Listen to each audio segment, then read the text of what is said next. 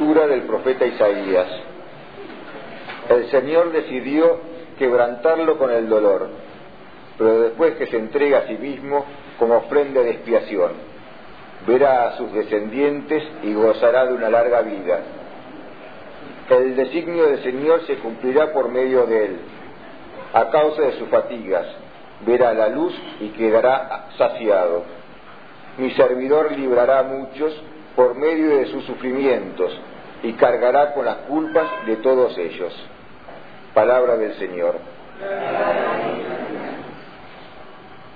Que descienda, Señor, sobre nosotros tu gracia, en la medida en que esperamos en ti. Que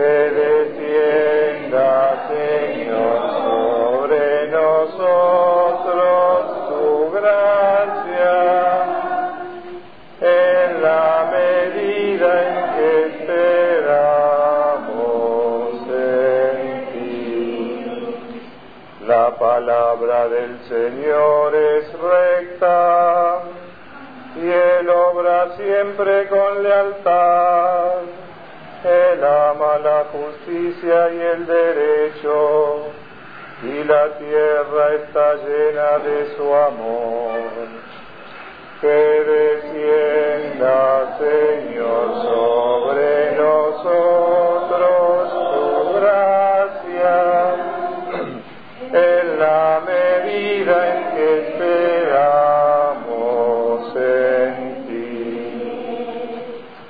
Los ojos del Señor están fijos sobre sus fieles, sobre los que esperan en su misericordia para librar sus vidas de la muerte y sustentarlos en el tiempo de indigencia.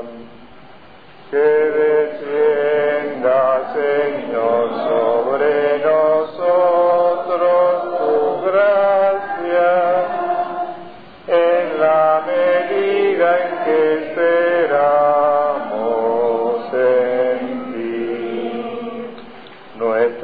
espera en el Señor, Él es nuestra ayuda y nuestro escudo. Señor, que tu amor descienda sobre nosotros, conforme a la esperanza que tenemos en ti. Que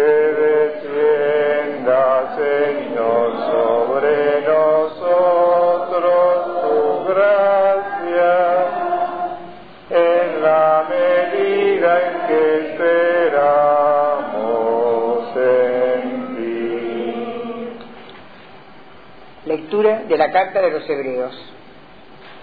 Hermanos, ya que tenemos en Jesús al Hijo de Dios, un sumo sacerdote insigne que penetró en el cielo, permanezcamos firmes en la confesión de nuestra fe, porque no tenemos un sumo sacerdote incapaz de comparecerse de nuestras debilidades, al contrario, Él fue sometido a la misma prueba que nosotros, a excepción del pecado. Vayamos entonces confiadamente al trono de la gracia y al fin de obtener misericordia y ser socorridos en el momento oportuno. Es palabra de Dios.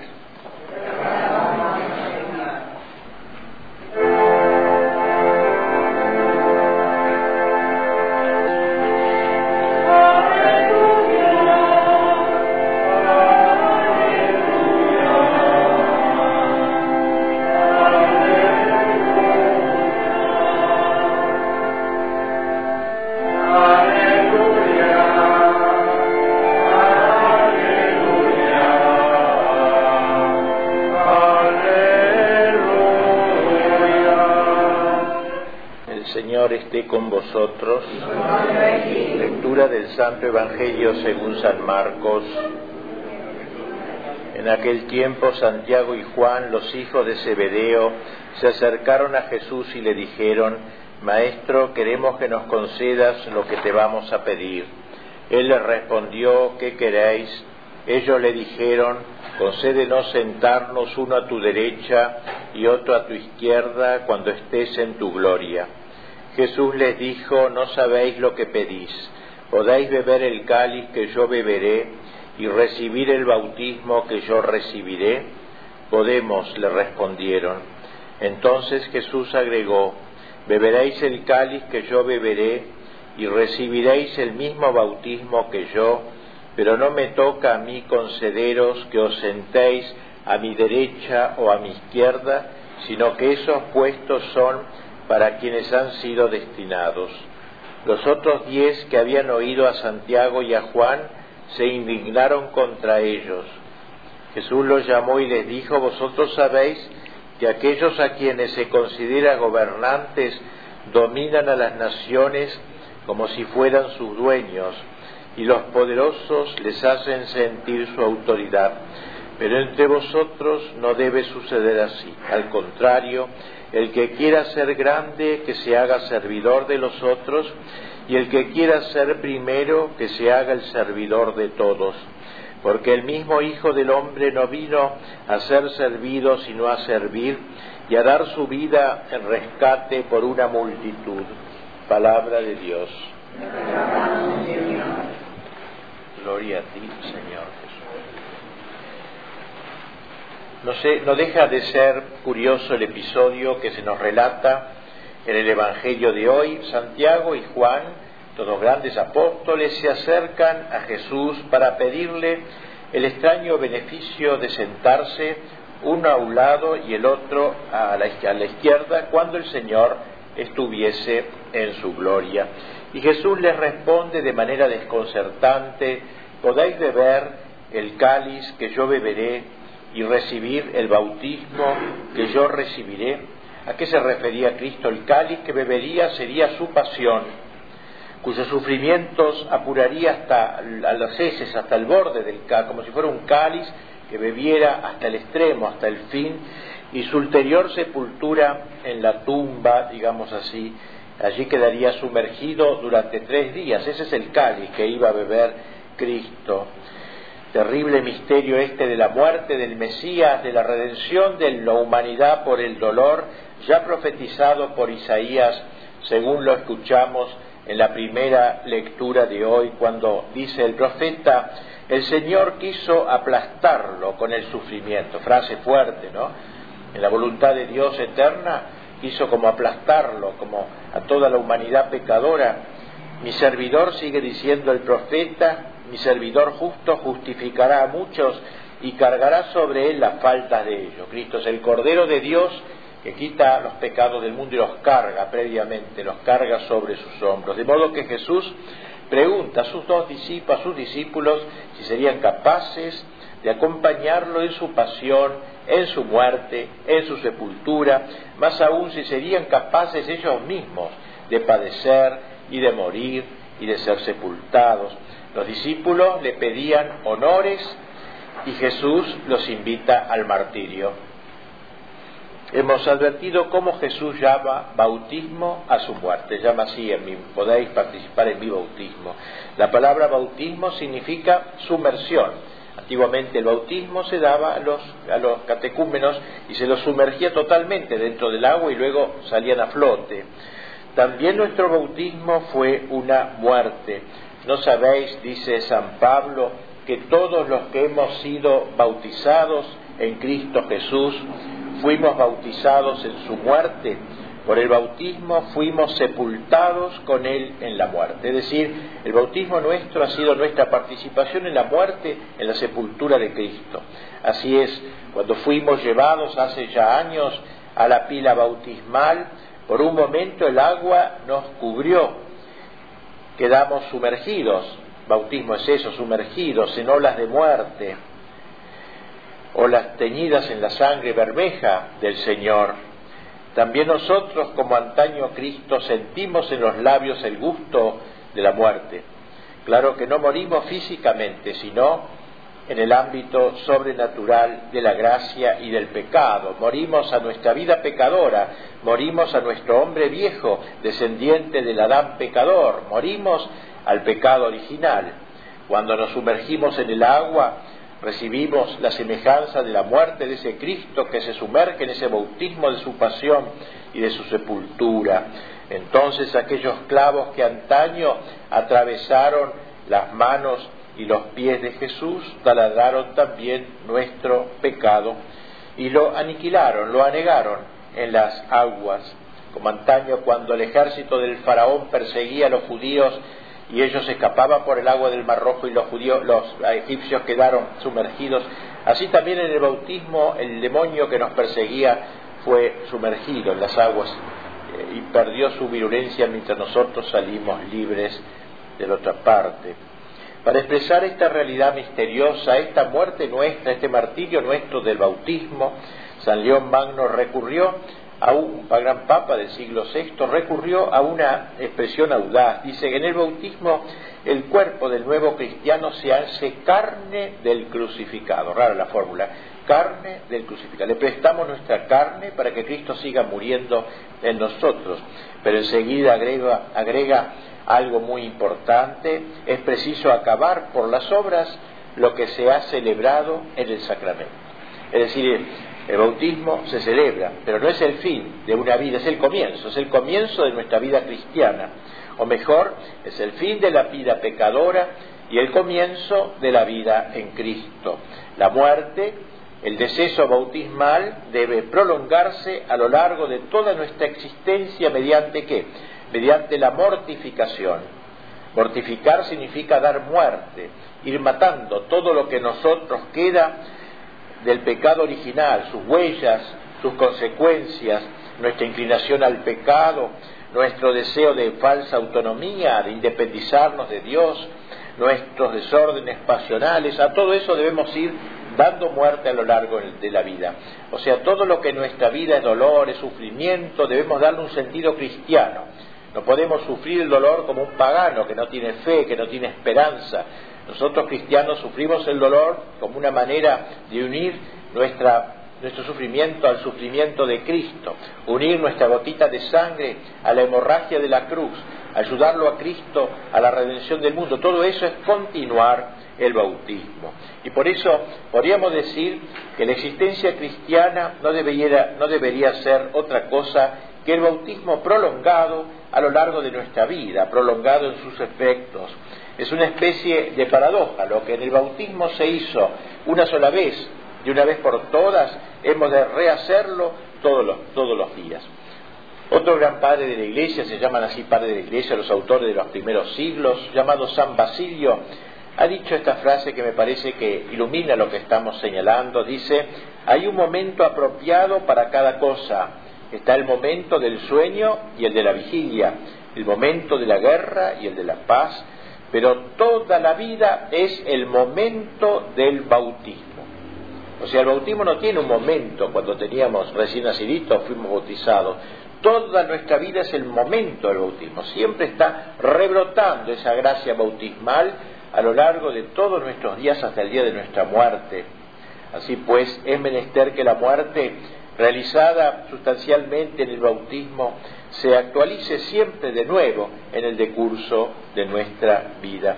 Constantemente y por doquier el cristiano debe llevar en sí los sufrimientos de la muerte de Cristo para que la vida de Jesús se manifieste también en él. No es posible que la cabeza del cuerpo, que es Cristo, haya estado crucificada y que los miembros de esa cabeza queramos vivir en un lecho de rosas, dándonos todos los justos, no mortificándonos en nada, no asumiendo el dolor y ofreciéndolo. Hemos de cargar cada día la cruz y seguir a Jesús. Debemos completar en nuestros miembros lo que falta a la pasión de Cristo. Linda la frase, es de San Pablo. Completar en nuestros miembros lo que falta a la pasión de Cristo. A la pasión de Cristo no le falta nada de por sí, porque es sobreabundante. Una sola gotita de su sangre bastaría para salvar a todo el mundo. Pero sin embargo Cristo ha querido que completemos en cierta manera lo que falta a la pasión, que agreguemos nuestra cuota, nuestra gotita de sangre, decíamos, a la hemorragia de la cruz, que carguemos una astilla de nuestra cruz y la agreguemos al madero pesado de la cruz que llevó Cristo. Sin esto no hay cristianismo, no hay cristianismo. Habrá guitarreo cristiano, pero no hay cristianismo en serio si no aceptamos esta mortificación, este continuar la muerte de Cristo en nuestra vida. Por eso el bautismo implica una exigencia de cambio. Ya no podemos seguir siendo súbditos del pecado. Como lo ha dicho expresamente San Pablo, nuestro hombre viejo ha sido crucificado con Cristo para que fuese destruido este cuerpo de pecado y así dejásemos de ser esclavos del pecado, porque el, que está muerto no debe nada al pecado. Claro que esta muerte no es muerte tan solo, es también vida, está unida con la vida. Si buscáramos la muerte por la muerte seríamos enfermos, masoquistas. Nosotros abrazamos con la muerte porque sabemos que es el único camino que conduce a la vida, al triunfo, a la resurrección, a la victoria final, así como Cristo debió pasar por la humillación de la tumba para llegar a la resurrección gloriosa. Es menester, por tanto, según nos lo enseña San Pablo, considerarnos, como él dice, a la vez muertos al pecado y vivos para Dios en Cristo Jesús. Nada debemos al pecado porque en adelante nuestra vida debe guiarse por, por otra vida, por la vida de Cristo, por la vida triunfal de Cristo. Pero como de hecho permanecen en nuestro interior no pocas huellas de pecado, malas inclinaciones, malos deseos, la mortificación sigue siendo una necesidad perentoria. Hay que desconfiar de esos cristianismos de pura sonrisita, de, aplauso, de alegría, eh, que evacúan la cruz. El demonio quiso que Cristo no fuera al Calvario, lo tentó para que eludiera el Calvario y los redimiera sin pasar por el dolor. Y no hay redención sin dolor. No hay cristianismo sin cruz. No hay cristianismo sin abrazarnos con la cruz. Aun cuando merced al bautismo se perdonan todos los pecados, sin embargo, en los bautizados, como bien lo sabemos, prosigue una especie de guerra civil que hay adentro, adentro nuestro entre la gracia y las tentaciones, una lucha interior, un combate, la lucha contra las malas inclinaciones interiores. El bautismo recibido no nos exime del combate que hay que llevar hasta el último día, hasta el último instante de nuestra vida, a luchar contra ese ejército de deseos tortuosos que se agitan tumultuosamente en el seno de nuestra alma. Morir, pues, morir a nosotros mismos, morir en Cristo, ya que siempre a partir del día de nuestro bautismo llevamos en nosotros la muerte de Cristo, o como dice vigorosamente San Pablo, cotidie morior, todos los días muero. El cristiano muere un poquito todos los días, eh, muere a su vida pecadora, muere a sus malas inclinaciones, todos los días muero, cotidianamente muero. Claro que como reitero, por si alguno no lo entiende, esto es para la victoria final, es el camino a la victoria. Pero para llegar a la resurrección hay que morir. Nadie ha resucitado sin haber muerto primero. Así tampoco ningún cristiano puede salvarse del todo si no verás salvarse si no asume la cruz, no puede triunfar, no puede vivir eternamente si no en esta tierra abraza la cruz. Pronto nos acercaremos a recibir la Sagrada Comunión, en ella Cristo realmente presente, luego de haber renovado sobre el altar su sacrificio de la cruz precisamente, se nos ofrece en alimento. La Eucaristía nos pone de manera análoga al bautismo en contacto inmediato con la muerte del Señor, ya que en ella celebramos esta muerte hasta que el Señor vuelva al fin de los tiempos.